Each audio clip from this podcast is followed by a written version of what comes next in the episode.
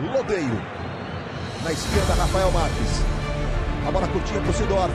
Costurou, levou pro pé direito. Mais um drible do Sidorf, bateu. Gol!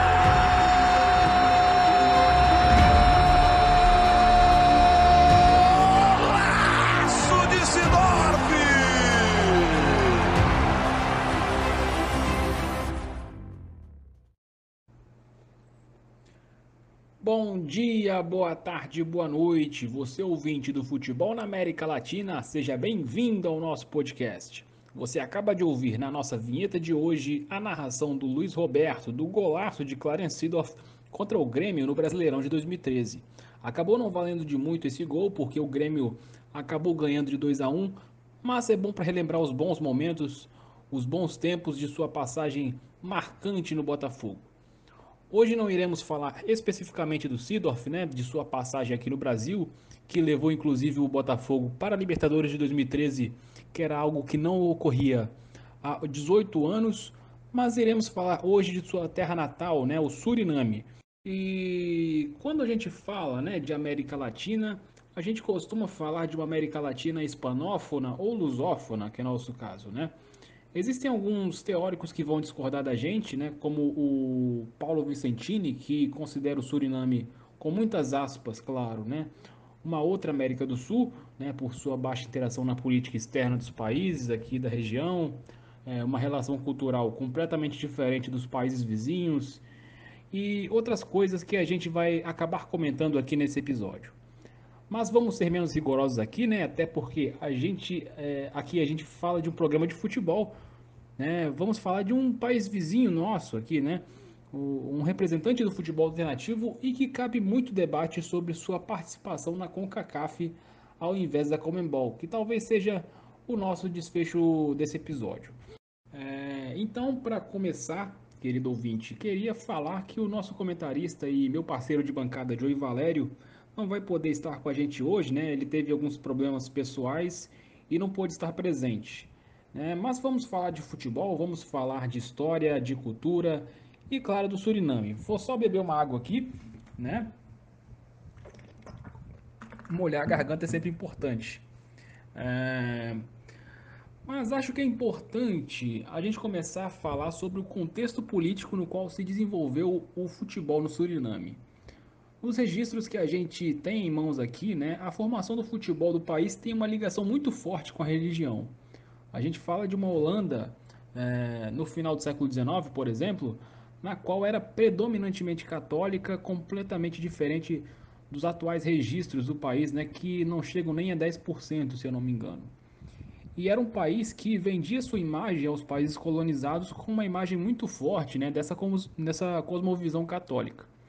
Tem inclusive um livro, um livro chamado Sociedade de Fronteira, uma análise social da história do Suriname, que já é um livro traduzido para o português né, pela Mari, Mari Amazonas de Leite Barros. É, confesso que não li tudo, é, uma, é, é um livro né, de 600 páginas para quem quiser se aprofundar aí nesse tema né, da, da questão social do Suriname, é muito interessante. Mas nesse livro, o autor Rudy Van Laer, que inclusive é surinamense, nascido na capital Paramaribo, ele acaba revelando com mais detalhes que a liberdade de culto não era suficientemente garantida, né? E, inclusive os protestantes eram constantemente boicotados pelo governo e pela Igreja Católica no final do século XIX e no início do século XX. E incidentes né, dessa natureza deram origem a uma tensão muito forte entre os setores católicos romanos e protestantes do grupo criolo. Né? Criolo, só para o ouvinte se situar aqui, né? É, criolo era, uma, era, era usado para pessoas nascidas na, na América do Sul, né, cujos ancestrais vinham de além-mar, ou da África, da Ásia, né, ou da própria Europa que, que se misturavam dentro do país. Então não tem nenhum vínculo racial, é mais um vínculo social mesmo né, dentro do país. É, e assim, claro que tem um debate muito forte aí né, sobre o uso das palavras, respeito bastante o debate, concordo que temos que ter uma vigilância epistemológica sobre o uso dessas palavras, mas não é disso que a gente está falando, ok? É...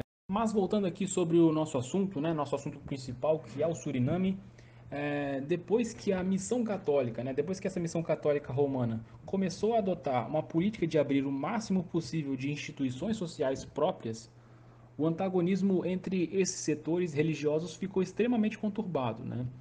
A fundação, por exemplo, de uma associação de futebol católico romana, que era uma alternativa à Associação Nacional de Futebol do Suriname, né, assim como a CONIFA é uma confederação alternativa à FIFA, inclusive é, a gente pode abordar isso num podcast específico, né, para vocês entenderem melhor.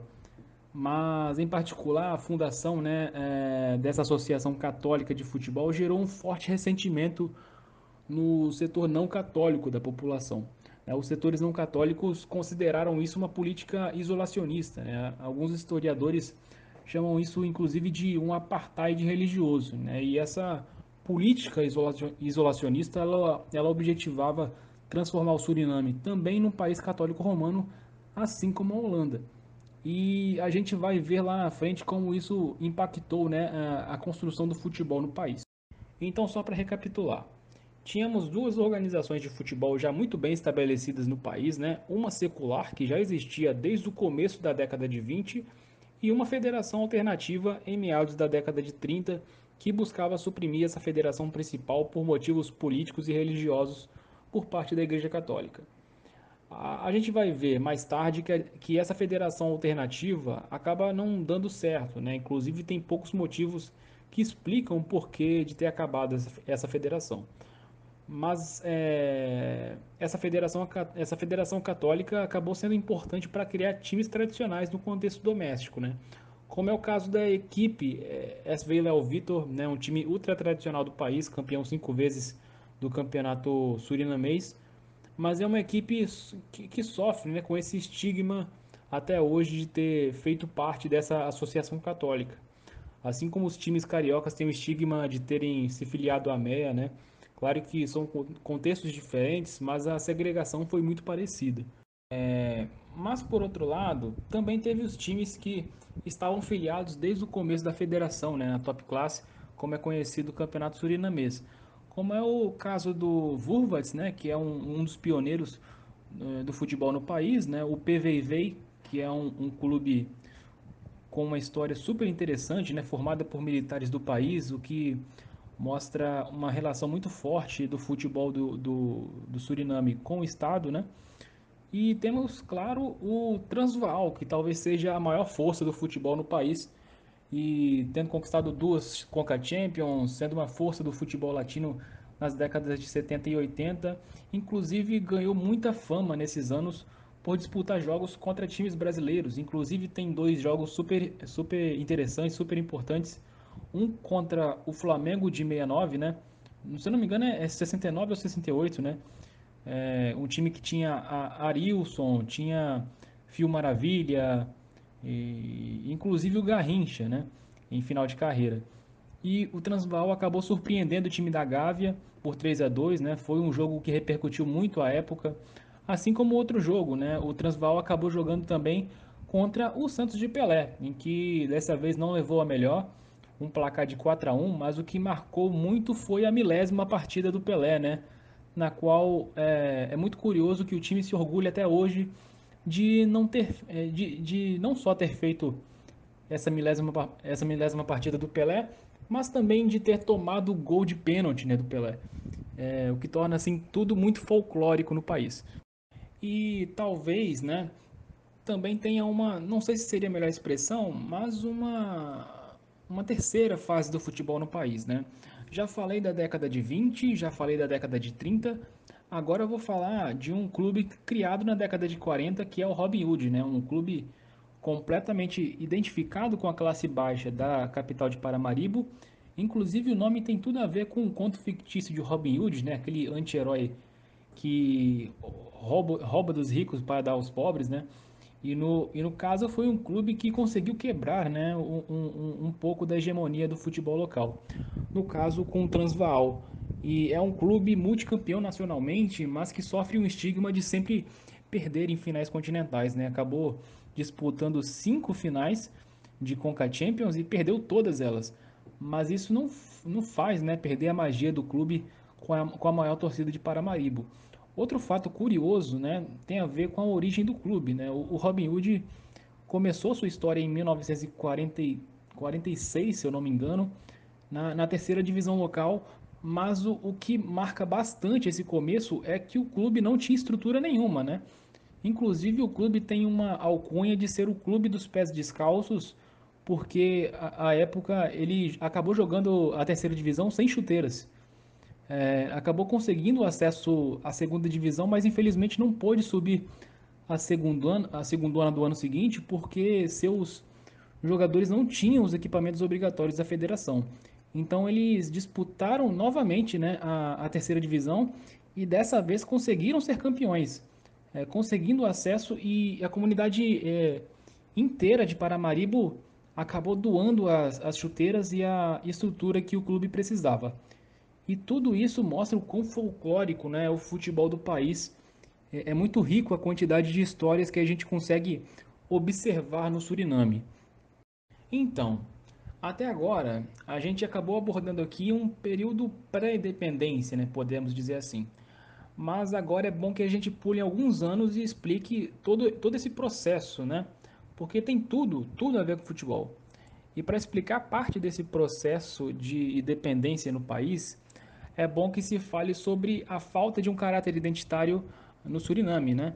É, e para explicar isso é importante que a gente volte no tempo é, para entender como foi construído esse ethos surinamense.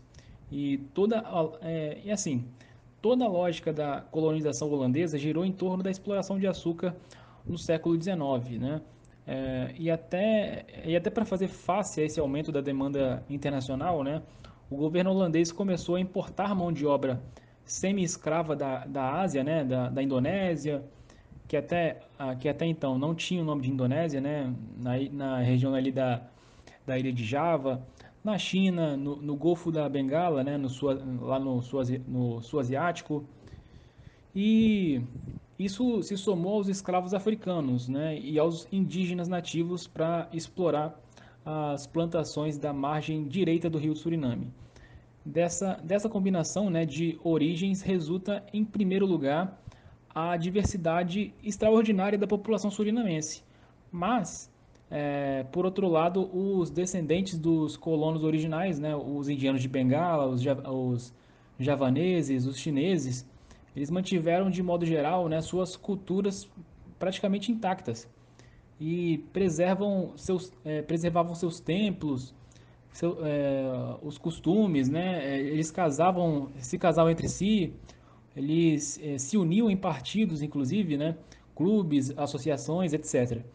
E entre os afrodescendentes, a mesma coisa, né? Tinha um grupo significativo que mantém igualmente é, a sua personalidade cultural intacta a, até os dias de hoje, né? Tem o caso ali da, do povo quilombola de Saramaca, né? Que é, habitam aldeias no interior, né? Onde tudo é igual ao, ao que se encontra em qualquer povoado do interior da África Ocidental.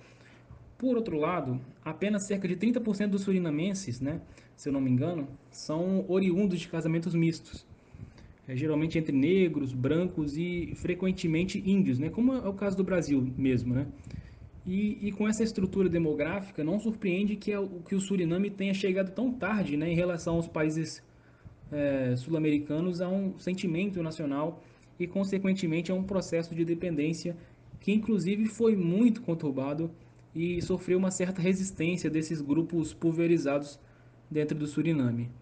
E falando da independência, né, é bom deixar claro que isso deixou marcas profundas, não só na construção das instituições dentro do Suriname, mas também no futebol dentro do país, né?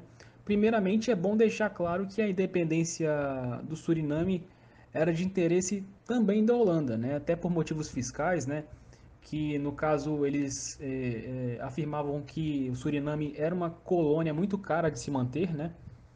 E um segundo ponto que eu destaco aqui, né, que por virtude dessa, é, dessa independência que acabou sendo mais pacífica em relação aos, aos seus países vizinhos, acabou gerando acordos diplomáticos que acabaram dando frutos que a gente vai, vai acabar vendo mais tarde também no futebol.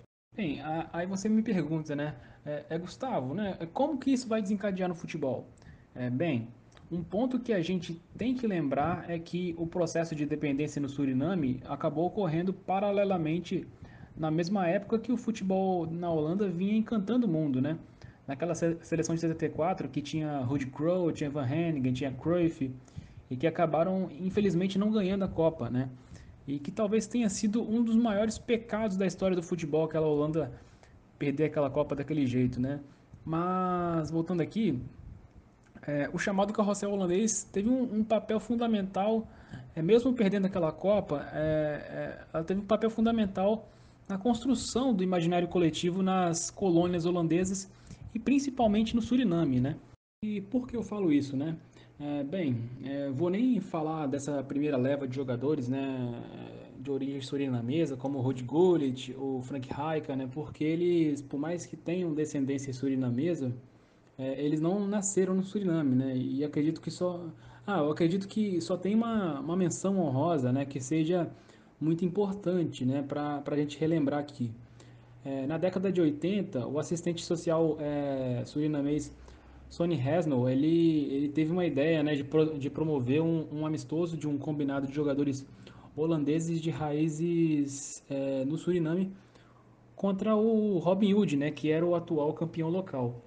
E o dinheiro arrecadado seria levado para obras sociais em Bilsmer, né, que é o, é, é, o bairro na periferia de Amsterdã, né, onde vive boa parte da comunidade surinamesa na Holanda, né, inclusive foi o bairro que Sidorf e o Davids e outros jogadores é, de origem surinamesa foram criados. E, é, além disso, ele pretendia né, motivar os jovens de Bilsmer a, a, se manterem afastados da criminalidade ao se espelharem em surinameses, é, surinamenses, né? enfim, bem-sucedidos no esporte. O, o time se chamou como os Onze Coloridos né? e foi um grande sucesso, né? É, tanto que três anos é, depois o Resnall resolveu repetir a dose, é, mas em algo maior que o amistoso. Né? Os 11 coloridos disputariam um, um torneio amistoso contra, o, o, contra três equipes. Né? O Boxel, o Robin Hood e o Transvaal, que a gente acabou falando aqui nesse, nesse episódio, que são três grandes times do Suriname. Né? E, e para atrair ainda mais atenção para o projeto, né? Foram convidados jogadores importantes, né, como o Ruud Gullit, que dispensa apresentações, o Stanley Menzo, que era um, um ótimo goleiro que jogava no Ajax, é, o, o Frank Rijkaard, né, que era um ótimo meia, que jogou naquele Milan avassalador, avassalador de 89 e que anos mais tarde, como treinador, acabou ganhando a Champions, a Champions League com o Barcelona do Ronaldinho Gaúcho, o Aaron Winter, o Brian Roy, o Reed Blanker, enfim, é, todos jogadores importantíssimos, né, que, com passagem pela seleção holandesa em algum momento. E os jogos estavam marcados para o início de, de junho de 89, né, e os grandes clubes holandeses não liberaram os atletas. Né, com isso, os 11 coloridos é, tiveram de ser formados por nomes secundários, vindo de, de, de clubes como o, o uh, De Graafschap, o NAC Breda, o Volendam, e entre outros, né? E alguns, é, como o Gullit e o Rijkaard, não foram liberados por seus clubes, né? É, e outros, como o atacante é, Wilson Hatret, né? É, ainda tinham par, é, partidas a disputar. O Hatret ele jogaria a, o playoff de acesso à primeira divisão pelo Harenven. E assim, dos nomes é, famosos do, dos 11 coloridos, só dois jogadores do Ajax, né? O goleiro Stanley Menzo e o, atacante é, René Meja, é, viajaram para Maribo, né? Mas tiveram que fazer é, esse voo separado do resto do time, né? E foi uma sorte, uma sorte muito grande. Porque em 7 de junho de 89, né, acabou ocorrendo o pior acidente aéreo da história do Suriname, né? O piloto acabou errando o, no cálculo do pouso, é, o motor acabou, acabou explodindo, matou mais de 160 pessoas. Então, assim, é uma menção honrosa importante porque isso ressignifica a, a relação né, do surinamês com o futebol. Mas fugindo um pouco desse episódio forte né, do futebol do futebol do Suriname, é importante voltar a falar sobre o, os processos que relacionam a independência do país com o futebol holandês. E para falar sobre isso, é importante falar que, que nos acordos da independência ficou claro que todos os, todos os, os cidadãos nascidos antes de 75 tinham passaporte e identidade holandesa, né? E isso acaba influenciando no futebol, é, porque muitos surinameses, muitos surinameses é, são proibidos de ter dupla, dupla cidadania, né? E por motivos econômicos, sociais, acabam é, preferindo adotar não só a identidade holandesa, mas a residência holandesa também. E isso força uma massa migratória, né? cerca de 300 mil surinameses acabam cruzando o Atlântico né, para buscar é, melhores condições de vida, etc. E, e, e, dentre esses surinameses estão, por exemplo, o, o Aaron Winter, né, que acabou sendo peça fundamental no título da Holanda, da Eurocopa da Holanda de 88, é, o, folclórico, o folclórico Edgar Davids, né? Muito lembrado porque jogava de óculos, né? Mas era um, um volante absurdo, né? Um dos melhores que eu, que eu vi jogar, inclusive. O Hasselbank, né? Que marcou história no Chelsea, né? Fazia muitos gols no, no campeonato inglês. Marcou história também no Atlético de Madrid. É, e também, claro, né? O, o Clarence Seedorf, né? Que ganhou tudo por onde passou. Ganhou Champions League em todos os clubes que jogou. Inclusive, na opinião de muita gente, foi um crime ele estar de fora das seleções de melhores da história da France Football. Mas acho que eu já falei demais hoje, né? Acho que todo esse processo né, que se desenrolou acaba sendo percebido visualmente, né? Nos traços desses jogadores, é, até nos, nos, próprios nomes que acabam sendo diferentes né, do padrão, né? É, temos aí até hoje, por exemplo, o Steven Bergwijn, o, o Van Dijk, o Hinaldo, todos esses figurões assim que aparecem aí na seleção holandesa até hoje. E, e acredito que isso seja, seja uma prova cabal de todo esse processo histórico envolvendo desde a Guiana, Guiana holandesa até o atual Suriname, né? Mas para acabar, né, é, nosso podcast, né, de hoje, eu trouxe aqui uma última discussão, uma última reflexão que é, a, que é, que é acerca da, da entrada do, do Suriname e de outros países aqui da região, é, daqui região né, que entrem na Comembol, respectivamente joguem a, Copa América, Libertadores, etc.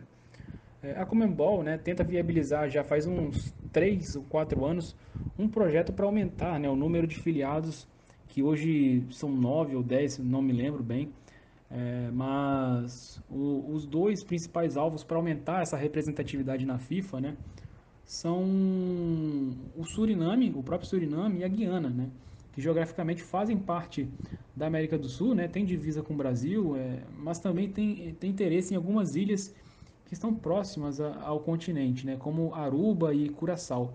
Curaçao, inclusive, tem bons jogadores né, distribuídos em, em, ligas secundárias da, da Europa e, e é um país que pode ser muito bom, assim, no ponto de vista desportivo mesmo, né? Eu não lembro muito bem o nome de jogador, mas se for pesquisar aí tem, um bom, tem bons jogadores aí na, na segunda divisão inglesa, nessa, nesses campeonatos mais secundários da Europa. Mas é, voltando aqui sobre o assunto, né? É, é, tem uma divisão entre os membros da Comembol sobre, sobre esse assunto, né? Inclusive são bem divergentes os membros da Comembol.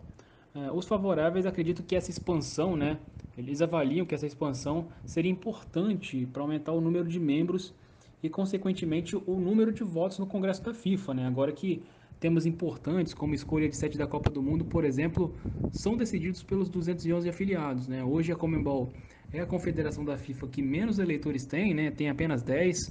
É, a UEFA, por exemplo, tem 55, então tem uma representatividade na FIFA absurda, né? Mas a Comembol tem menos membros do que a própria a, Confederação da Oceania, né?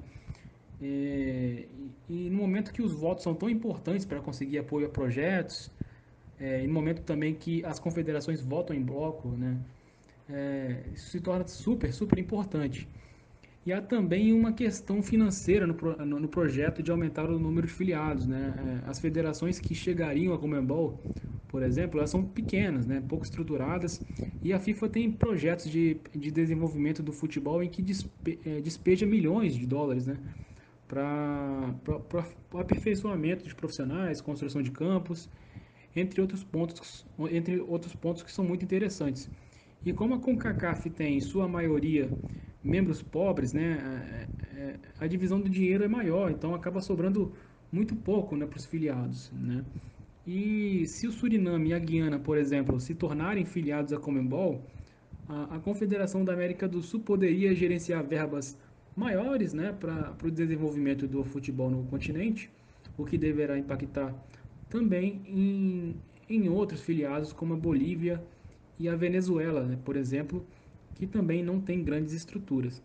Mas, por outro lado, né, existem membros da Comembol que argumentam que seria um desastre ter seleções tão fracas disputando as competições do continente, né, como a Copa América, torneios de base e principalmente eliminatórias, né, que para a Copa de 2026 provavelmente é, teria que mudar seu formato de disputa, né, atualmente feito no sistema de pontos corridos, todos contra todos, como todo mundo sabe que é.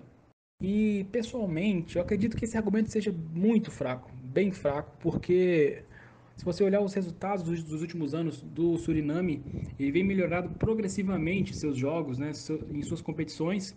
Inclusive na última CONCACAF Nations League, ele conseguiu ser primeiro lugar no seu grupo, conseguindo vaga para a Copa Ouro de 2021, algo que não acontecia desde 1985, né? E outro resultado que eu é, destaco aqui foi o resultado contra a, a, Nicarágua, né, que, no qual conseguiu aplicar uma goleada de 6 a 0 em cima do, da Nicarágua. Teve aí destaques do, do atacante Gleof Hasselbank, que conseguiu fazer 10 gols em 6 jogos. Teve o Invenzo, Invenzo Convalhos, né, o meia Invenzo Convalhos, que acabou é, se destacando e indo para o futebol do leste europeu. Então, o futebol do Suriname vem melhorando progressivamente. Então, eu acredito que caiba espaço para o futebol do Suriname.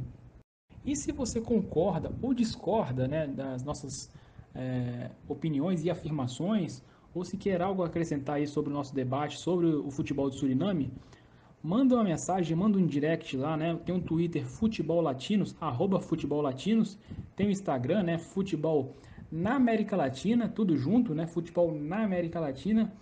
É, manda uma mensagem lá, manda um direct, responde as nossas imagens sobre o futebol do Suriname, que é, é, a gente sempre busca estar presente. É muito legal essa interação. É, aproveita, né? Assista os jogos e acompanhe as nossas atualizações. Valeu e até a próxima!